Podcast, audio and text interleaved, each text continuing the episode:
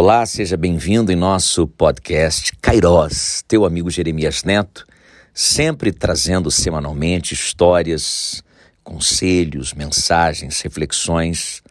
E eu espero que você goste, compartilhe, nos indique, passe a nos seguir.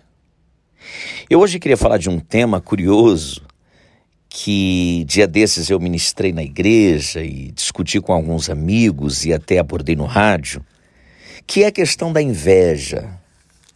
Sim, deixa eu fazer uma pergunta a você que está me ouvindo. Você já foi alvo da inveja? É, você que está aí me ouvindo. Você já foi invejado? Algumas pessoas ou alguma pessoa em especial já teve inveja de você? Certamente que a tua resposta será positiva a essa minha indagação, dizendo: Nossa, Geri, e como, sabe? Inclusive nos dias atuais, lá no meu trabalho, ou na igreja, ou na família, ou em qualquer outro lugar, eu, eu sempre sou alvo da inveja. Pois bem, eu também gostaria de fazer uma outra pergunta. E essa outra pergunta pode ser que ela suscite em você algum tipo de peso de consciência. Ou, ou você passa então a fazer uma reflexão extremamente profunda e vou lhe perguntar e você vai poder responder para você sem ter que levantar as mãos e admitir aquilo que você está sentindo. Você sente inveja de alguém?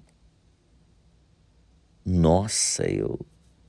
É, eu vou repetir a pergunta. Você sente inveja de alguém? Você sabe que se eu paro para pensar, então eu, por vezes, tenho que admitir que este sentimento, que não tem nenhum tipo de nobreza, mas que por vezes é inerente ao ser humano, olhar para alguém e ter inveja desse alguém, do sucesso desse alguém, do carro que esse alguém tem, do talento que esse alguém tem.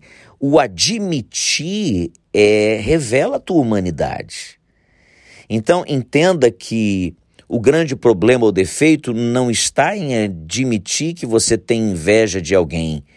O erro e o grande erro está em não tentar consertar esse sentimento que vai poluir a tua vida, que vai poluir os teus pensamentos, que vai deixar você por vezes confuso e até com vontade de indagar a Deus porque ele tem e eu não tenho.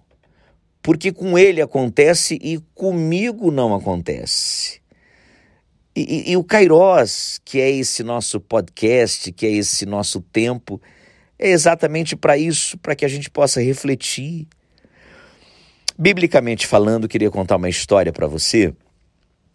Moisés foi um grande líder. Moisés foi aquele escolhido por Deus para que libertasse o povo hebreu, o seu povo, das garras do Egito, das garras do Faraó, das garras da escravidão.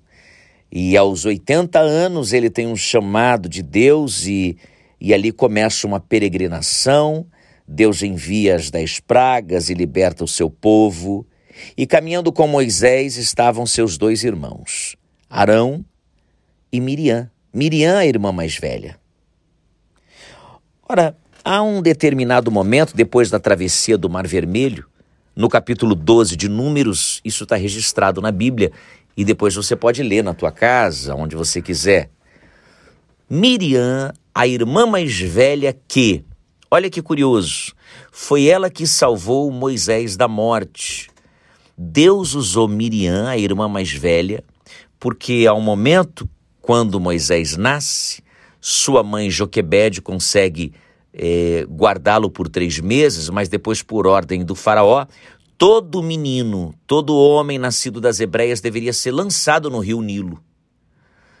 E ela, com muito medo de, de ter que fazer isso, e a invasão era de casa em casa e não teria mais como esconder, ela coloca Moisés num cesto, vai betumá-lo, e Miriam fica de olho em toda aquela situação, até que a filha de Faraó é, encontra Moisés e Miriam, muito sabiamente, apesar da pouca idade, vai dizer: Ô, oh, a senhora aí, a senhora vai precisar de alguém para amamentá-lo.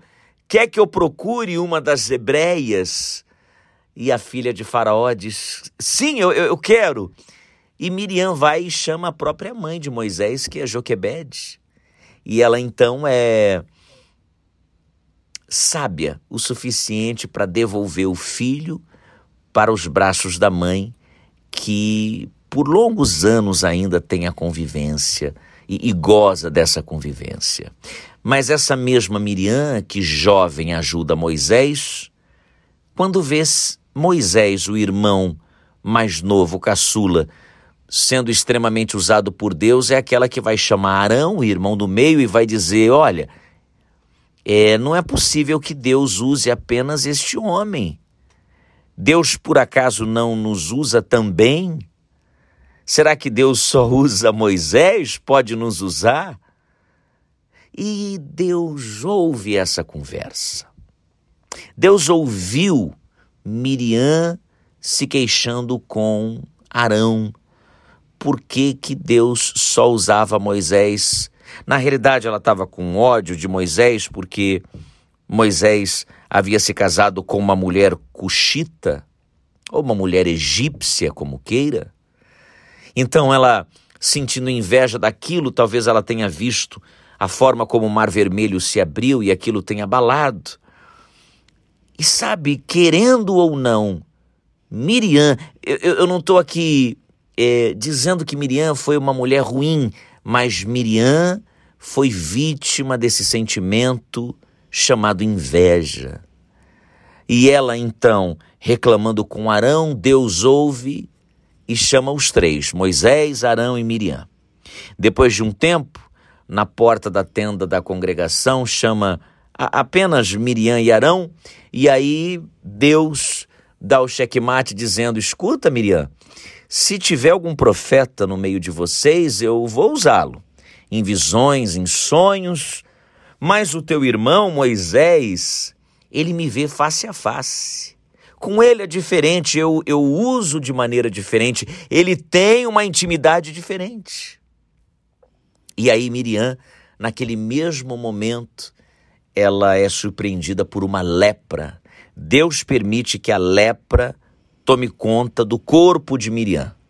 E ela então é colocada para fora do arraial por sete dias. Olha, por que, que Deus puniu Miriam e não Arão? Por que puniu só Miriam? Porque num estudo mais profundo da palavra, percebe-se então que este sentimento perverso nasceu no coração de Miriam. A mesma Miriam que salvou Moisés um dia, observando e seguindo aquele cesto no rio Nilo, é a mesma Miriam, já velhinha, depois dos 80 anos, que sente inveja do irmão mais novo. Ela é perdoada, ela vai falecer alguns anos depois, ali em, em Parã, mas ela é perdoada por Deus. O povo espera Miriam voltar dos sete dias para que retornasse ao arraial e seguisse viagem, mas ela foi alvo da inveja. Não, ela não foi invejada, ela foi a invejosa. Então, na vida, você vive esses dois processos. Essas duas situações. Você passa pela inveja você é invejado e talvez você ouvindo essa mensagem, você está sendo invejado por alguém. Talvez pelo teu próprio irmão. Irmãos também sentem inveja. Talvez por pessoas de dentro da igreja. Talvez por pessoas de dentro da sua casa. Mas há um sentimento que você precisa admitir e pedir para que o Espírito Santo de Deus conserte, eu estou colocando entre aspas isso, que o Espírito Santo conserte isso em você. Você está sendo invejoso.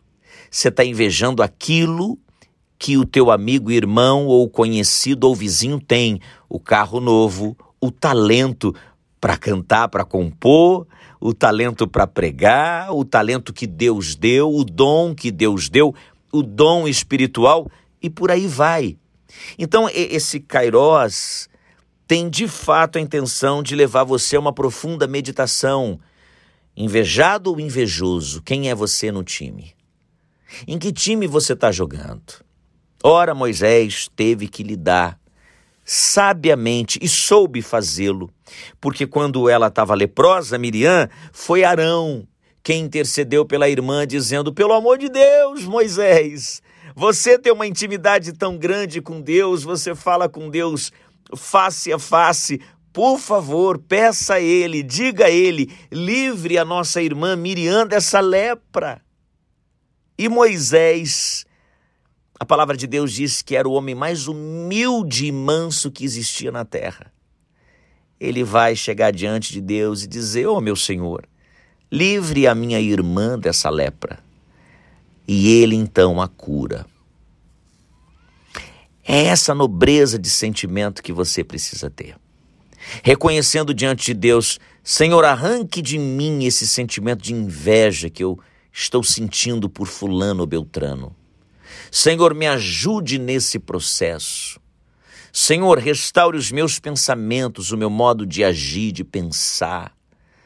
Me ajude nessa caminhada. Eu sei que já fui invejado, mas eu também admito que já senti inveja de Fulano, de Beltrano. Me ajude nisso. Eu queria que você meditasse a respeito. Queria que você, ouvindo esse podcast, enviasse para alguém que de repente esteja sendo vítima da inveja ou esteja invejando alguém.